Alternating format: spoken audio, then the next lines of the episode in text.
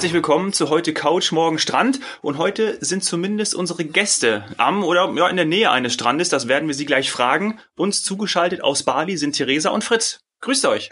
Hi, hi. Hi. Hallo. Wie geht's euch? Grüße nach Bali. Wo seid ihr gerade?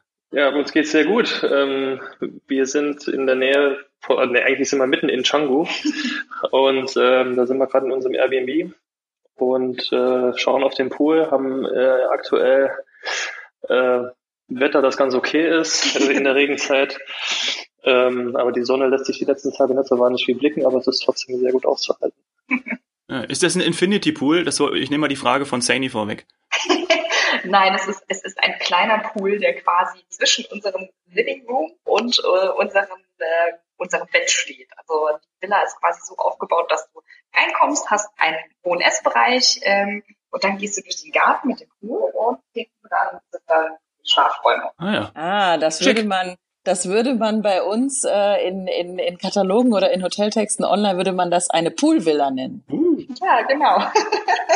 Das ist dann schon ein Upgrade, Dominik, wieder. Das ist wieder Upgrade. Das ist nicht, noch- das ist nicht, nicht, nicht Standard. Das ist schon wieder was, was Schönes. So lässt Genau. es sich aushalten. Habe ich mir direkt Canggu notiert. Vielleicht Canggu vielleicht zur Erklärung. Als ich auf Bali war, war Canggu noch up and coming.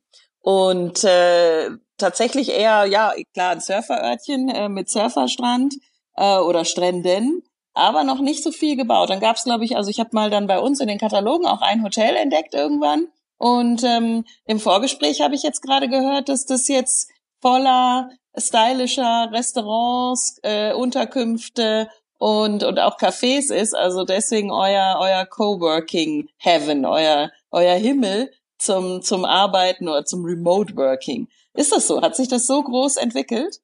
Ja, tatsächlich schon. Also die letzten Jahre, es hat ja so in Seminyak angefangen und dann ist es immer mehr so Richtung Norden, die Küste hochgewandert und jetzt ist im Moment so der Hotspot in Canggu. Und ähm, ja, es ist schon Wahnsinn, was hier die letzte Zeit alles entstanden ist. Man sieht auch überall, dass im Moment äh, gebaut wird. Also die Zeit wird nicht verplempert, sie wird genutzt. und äh, man sieht, dass einfach unglaublich viele neue ähm, B&Bs und ähm, Homestays und sowas gerade gebaut werden. Also tatsächlich dort der Fokus eher auf, ähm, auf, auf Menschen, die eben zum Surfen und zum Arbeiten und äh, eher nicht für ein, zwei Wochen, sondern die für länger kommen, richtig?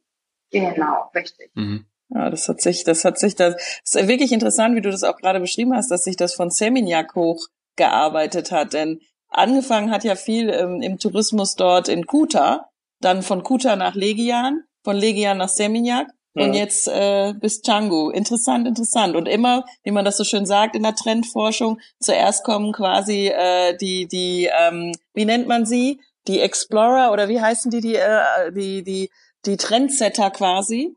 Und, äh, und dann kann es sein, vielleicht ist es ja auch in 10, 20 Jahren so, dass Canggu dann eher ein touristisches Örtchen ganz normal mit Urlaubern wird und dann ein Ort weiter wieder der Ort für zum Beispiel euch ist. Wie habt ihr euch gerade genannt? Online-Nomaden? Ja, also das, ich glaube, ich glaube, so hat Dominik uns genannt. ähm, Digitale Nomaden. genau, digitale Nomaden. Genau, also äh, wir sind quasi, ich, finde ich find das Wort digitaler Nomade immer so, ich weiß nicht. ähm, also wir, Geht ja, mir auch so. Ja, gell, es ist, es ist irgendwie ein, ein, ein seltsames Wort. Nomade klingt irgendwie so, so ganz unbeständig, aber ich muss zugeben, dass wir es schon mögen, auch länger an einem Ort zu sein und dann von dort aus ähm, zu, zu arbeiten. Und ja, natürlich online, aber ähm, ja, schon länger an einem Ort. Also dieses schnelle Reisen und so, das hat sich nicht so als unser ähm, Favorite herausgestellt. Ja. Dazu muss Dominik, vielleicht, Dominik, vielleicht erklärst du mal den digitalen Nomaden. Was ist das?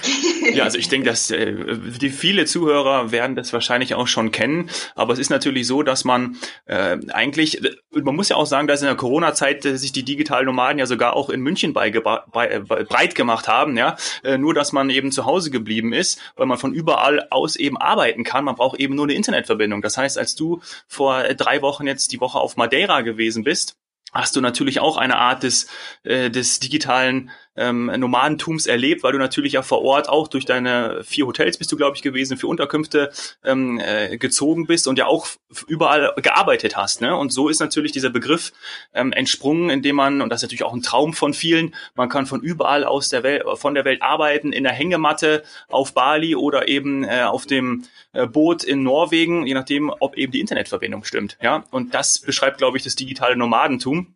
Ist natürlich auch ganz schön, wenn man dann eben diese Freiheit genießen kann. Aktuell hocken wir natürlich alle im Homeoffice und arbeiten nur vom Zuhause aus, aber dieses Remote Work bedeutet, ich kann eigentlich von überall aus auf der Welt arbeiten. Und das machen ja die beiden. Also Theresa und Fritz, ihr arbeitet dann, also ich weiß nicht, ob ihr da eine Hängematte habt, aber offensichtlich bestimmt eine Liege am, an eurem Pool, in der Poolvilla, äh, da arbeitet ihr dann, richtig? Genau. Also wir tatsächlich ist es so, dass man sich das immer so schön vorstellt mit dem draußen arbeiten, aber das ist tatsächlich irgendwie, also man ist immer ganz froh, vor allem hier äh, auf Bali, wenn man sich irgendwo rein verkrümeln kann, wo ein bisschen klimatisiert ist oder zumindest äh, wo man Schatten hat. Sonst sieht man nämlich weder den Bildschirm noch, noch kommt man durch den Tag, weil es ist hier wirklich, wirklich richtig, richtig warm. Also ähm, man hat immer so zwischen 26 und 36 Grad hier.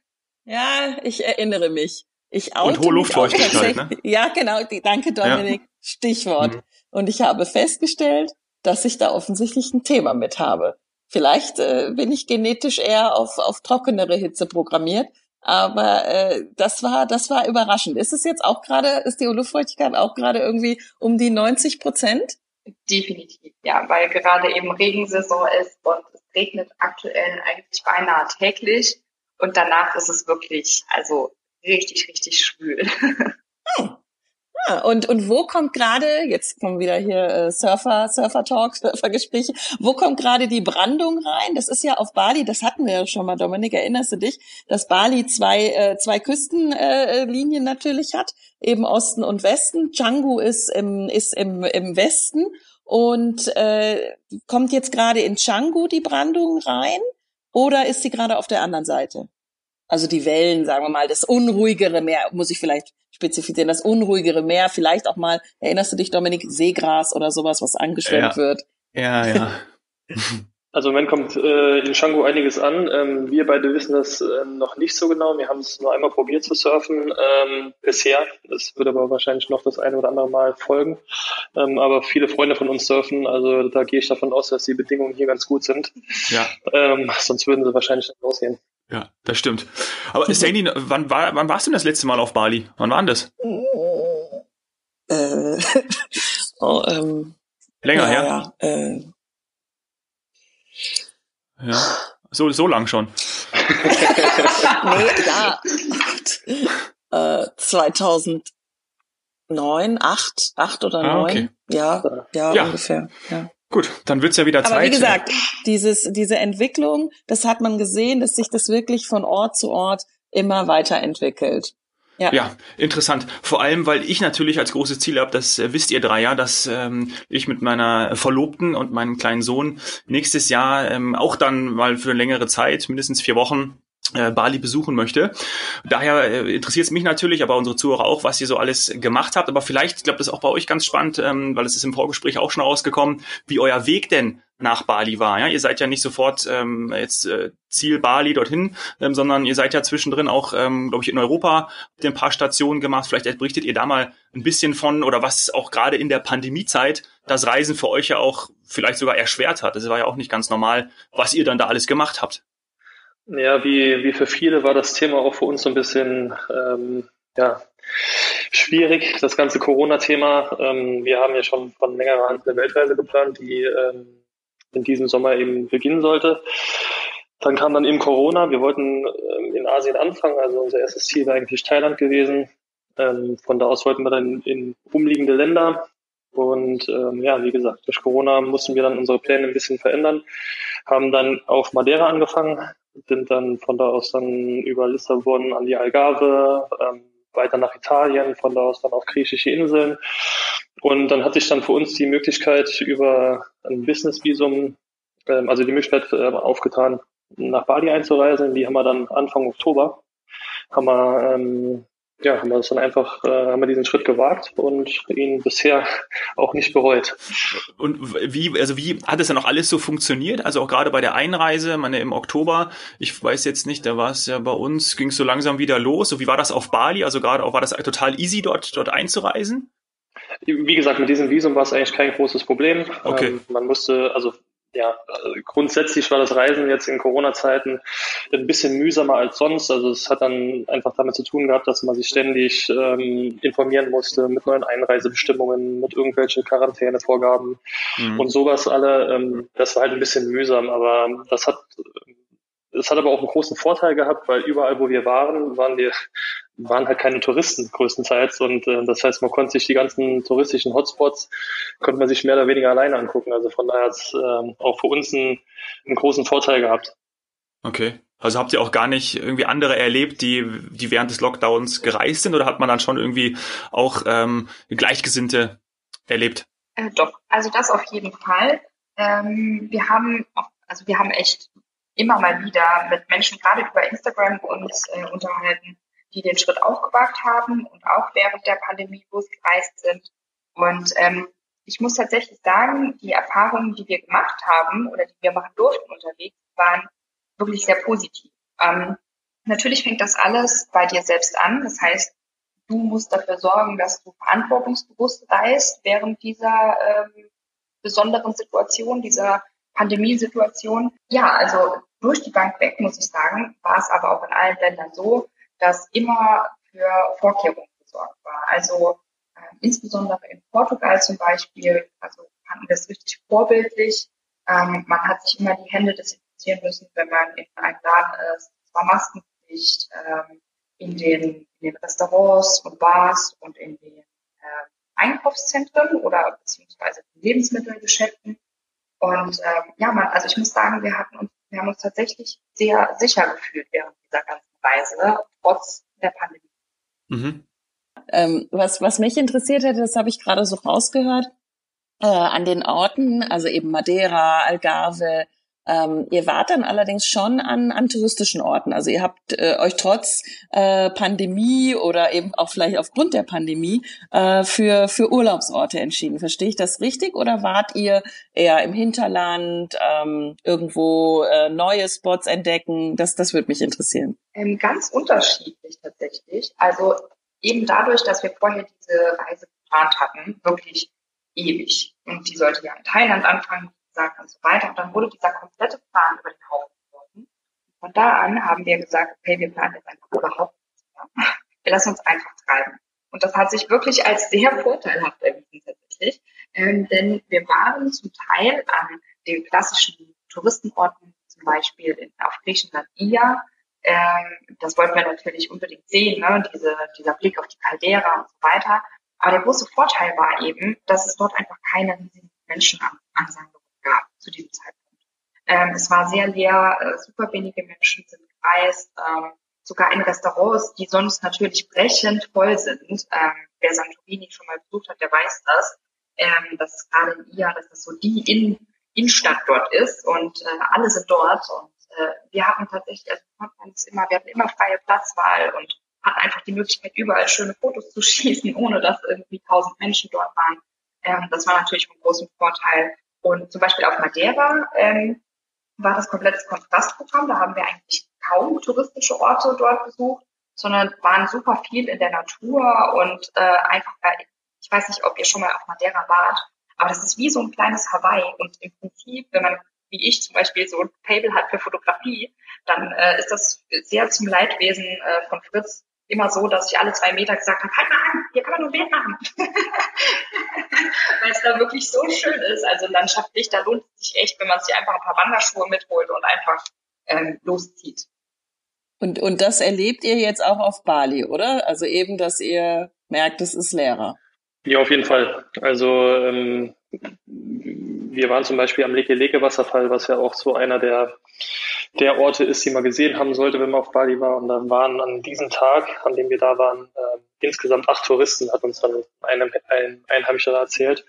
Und normalerweise, ähm, ja, äh, sind da so viele Leute, dass, dass man sich dann echt überlegt, ob man überhaupt hin, hinfahren soll. Also ähm, das hat jetzt schon sehr, sehr viele Vorteile gehabt, ähm, wenn man es so sagen kann, ähm, dass wir, ähm, dass wir zu dieser Zeit jetzt gerade reisen, weil wie gesagt einfach wenig los war. Genau, und äh, wir waren zum Beispiel auch in U-Boot ähm, in äh, Tegalalang, dieses äh, Reisfeld. Das ist sehr bekannt, ähm, mhm. ganz bekanntes Fotomotiv auch. Und ähm, ich war zuletzt 2017 dort und äh, da hat das normalerweise hat das am Tag tausende Besucher, äh, die da durchlaufen.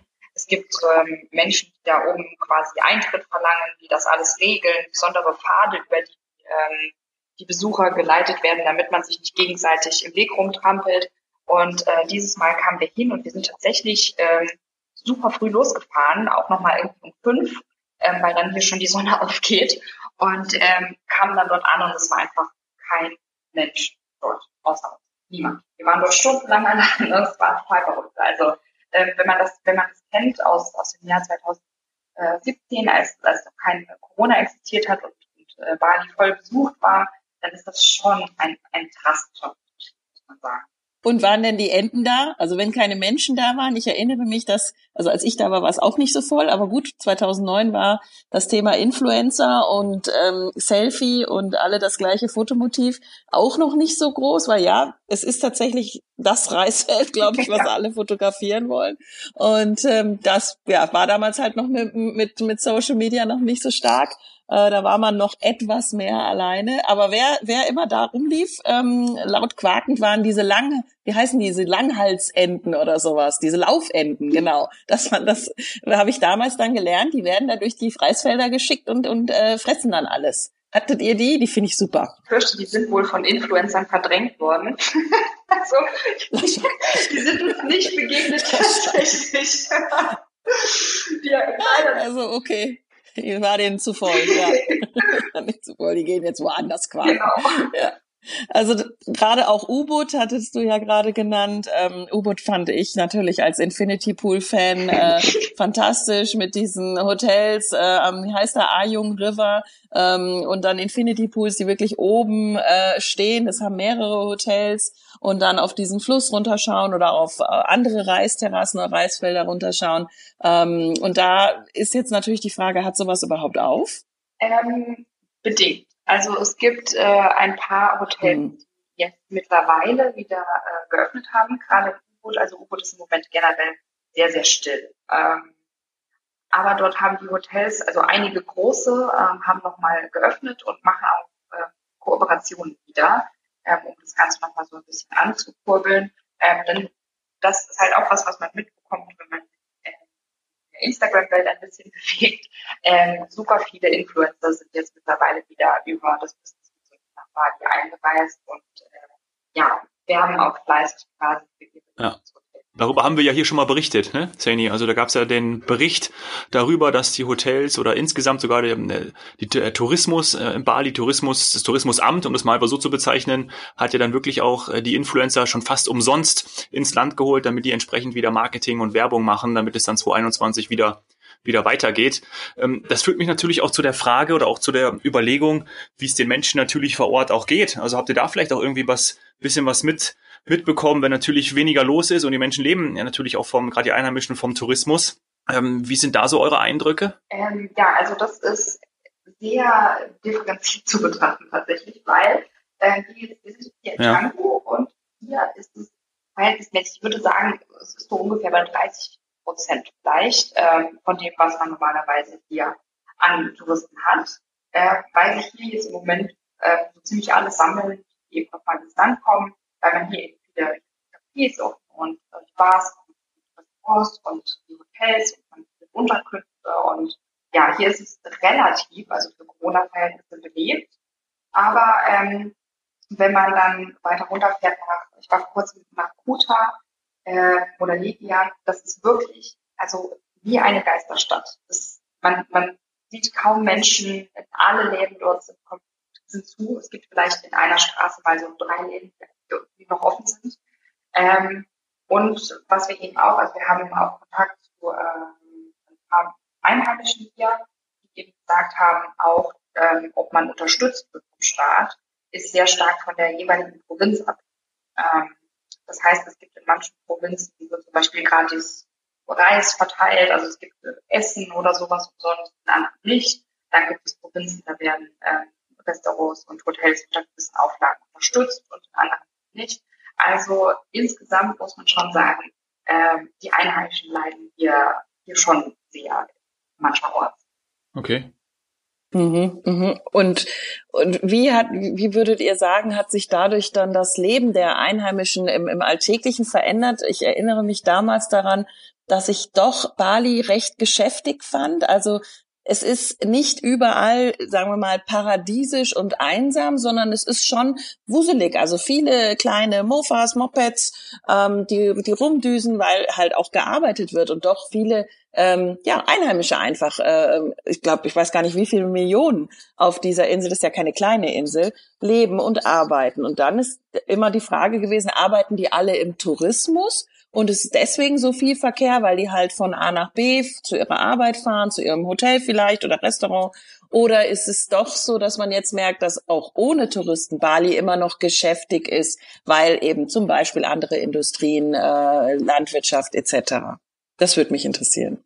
Ähm, das, was wir jetzt mitbekommen haben, ist, dass die Leute, die vorher zum Beispiel in, der Tourismusbranche gearbeitet haben, dass sie sich einfach probieren, eine andere Arbeit zu suchen. Also es wird im Moment wahnsinnig viel gebaut, wie wir eben schon gesagt haben, hier äh, in der ganzen Region, ähm, in der ganzen Gegend. Und ähm, da wissen wir dann auch von Leuten, die äh, jetzt eben Bauarbeiter äh, geworden sind, so Aushilfsbauarbeiter sozusagen, dann ähm, ja, also man, die Leute, die es dann irgendwie ähm, ja, wie soll ich sagen, die, die die Möglichkeit sehen, ähm, ein neues Geschäft irgendwie zu machen, die, die probieren es dann durchzuziehen. Also zum Beispiel ein anderer Einheimischer, der ähm, probiert jetzt irgendwie Sachen zu verkaufen, den wir ganz gut kennen. Das heißt, er geht jeden Morgen, ähm, steht er in der Früh auf und lässt dann äh, eigenhändig Orangen ähm, aus und probiert dann nachher den Saft auf der Straße zu ähm, verkaufen.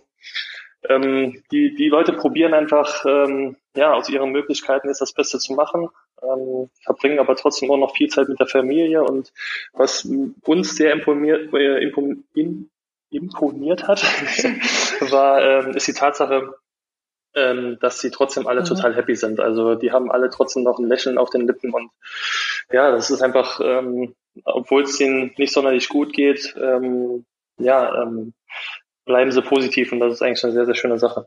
Sehr schön, ja, ist eine gute Form in der Pandemie dieses dieses äh, Unternehmertum und dass man eben auch sich neue Geschäftsfelder sucht, gerade wenn eben Touristen ausbleiben, ähm, ist es leider, wenn es wenn es keine andere Möglichkeit gibt, dann suche ich mir eine andere Möglichkeit. Ja, also da glaube ich könnten wir auch hier. Mhm. Ich hoffe, dass Dominik ist das zu politisch. Ich sage das jetzt aber. Ich glaube, da könnten wir viel draus lernen. Ja, weil tatsächlich habe ich, muss ich selber sagen, habe ich die Sorge, dass uns, ähm, dass uns das Ganze etwas träge macht. Ähm, und dann bin ich lieber erfindungsreich und suche mir, such mir was Neues oder was Temporäres und gehe dann wieder in den, sagen wir mal, in den Tourismus. Das äh, imponiert mir dann genauso, muss ich auch sagen. Fritz, bin ich bei dir. Das imponiert mir auch, wenn die Leute einfach nicht den Kopf ins Sand stecken, sondern sagen, okay, ich kann jetzt keinen Touristen vielleicht gerade bedienen, ich genau. verkaufe jetzt Orangensaft. Finde ich super. Ja. Was mir gerade noch in dem Zusammenhang eingefallen ist, es gibt hier in München ein äh, kleines Startup, das heißt My Bali Café. Mhm. Und ähm, der Gründer ist halb Münchner, halb Balinese und ähm, äh, ein sehr guter Freund von mir, der betreut die gerade so im, im Digitalbusiness, der hat da ist auch investiert. Und ähm, die haben sogar auch schon mal einen Trip nach Bali dann gemacht. Und da habe ich so ein bisschen mitbekommen und mitverfolgt, so wie die Geschichte war, weil ich das nicht wusste, weil ich habe ihn dann gefragt, ist Kaffee denn etwas, was auf Bali, ähm, gibt es da Kaffeeplantagen? Ist es so wie, wie in, äh, in, in Brasilien oder eben in anderen Ländern, ähm, dass dann da Kaffee angebaut wird? Das wusste ich nicht. Und dann hat er gesagt, ja, ähm, das waren früher alles ähm, oder sehr häufig Kautschukplantagen und ähm, die sind wohl sehr verbreitet auf Bali. Und ähm, da sind jetzt sehr viele in äh, äh, in, in, machen jetzt in Kaffee, ja, sind irgendwie umgewandelt worden, mhm. was ja auch eigentlich recht cool ist und vor allem dann auch den Menschen vor Ort ähm, Arbeitsplätze schafft und da natürlich auch alles äh, Fair Trade äh, produziert und gehandelt wird. Ja. Also das ja. fand ich auch ganz interessant. Genau. Was ja was, tatsächlich ist es ja so, dass von Bali relativ viel zu uns aus solchen Startups gekommen ist, ähm, sei es Schmuck oder Tücher, äh, gewisse Möbel, ge Möbel ja, auch. also Ja. ja. oder diese Schirme gerade. Ich weiß nicht, ob ihr das mal mitbekommen habt. Die sind gerade in diesem Sommer hier, wahrscheinlich weil die Leute es sich auch zu Hause schön machen wollten. Jetzt hier in Europa ähm, sind diese Schirme so in gewesen. Die seht ihr wahrscheinlich jetzt auf Bali relativ häufig, aber hier ähm, Könntet ihr euch noch überlegen, ob ihr da ein kleines Geschäft aufmacht? Ich würde einen kaufen, ich habe nämlich keinen mehr gekriegt. Ähm, also diese, diese schönen exotischen Schirmchen, also alles Mögliche kann man tatsächlich von dieser Insel, sie hat ja, sie hat ja immer noch dieses Traumpotenzial, das merkt man ja jetzt auch bei euch. Das war der erste Teil unseres Gesprächs mit Theresa und Fritz. In der nächsten Folge sprechen wir über die Hygienesituation bei Yoga und Rollerfahren, über ihren vierpfotigen Familienneuzugang und wie die Einreise funktioniert, wenn der Flughafen auf Bali für internationale Flüge gesperrt ist.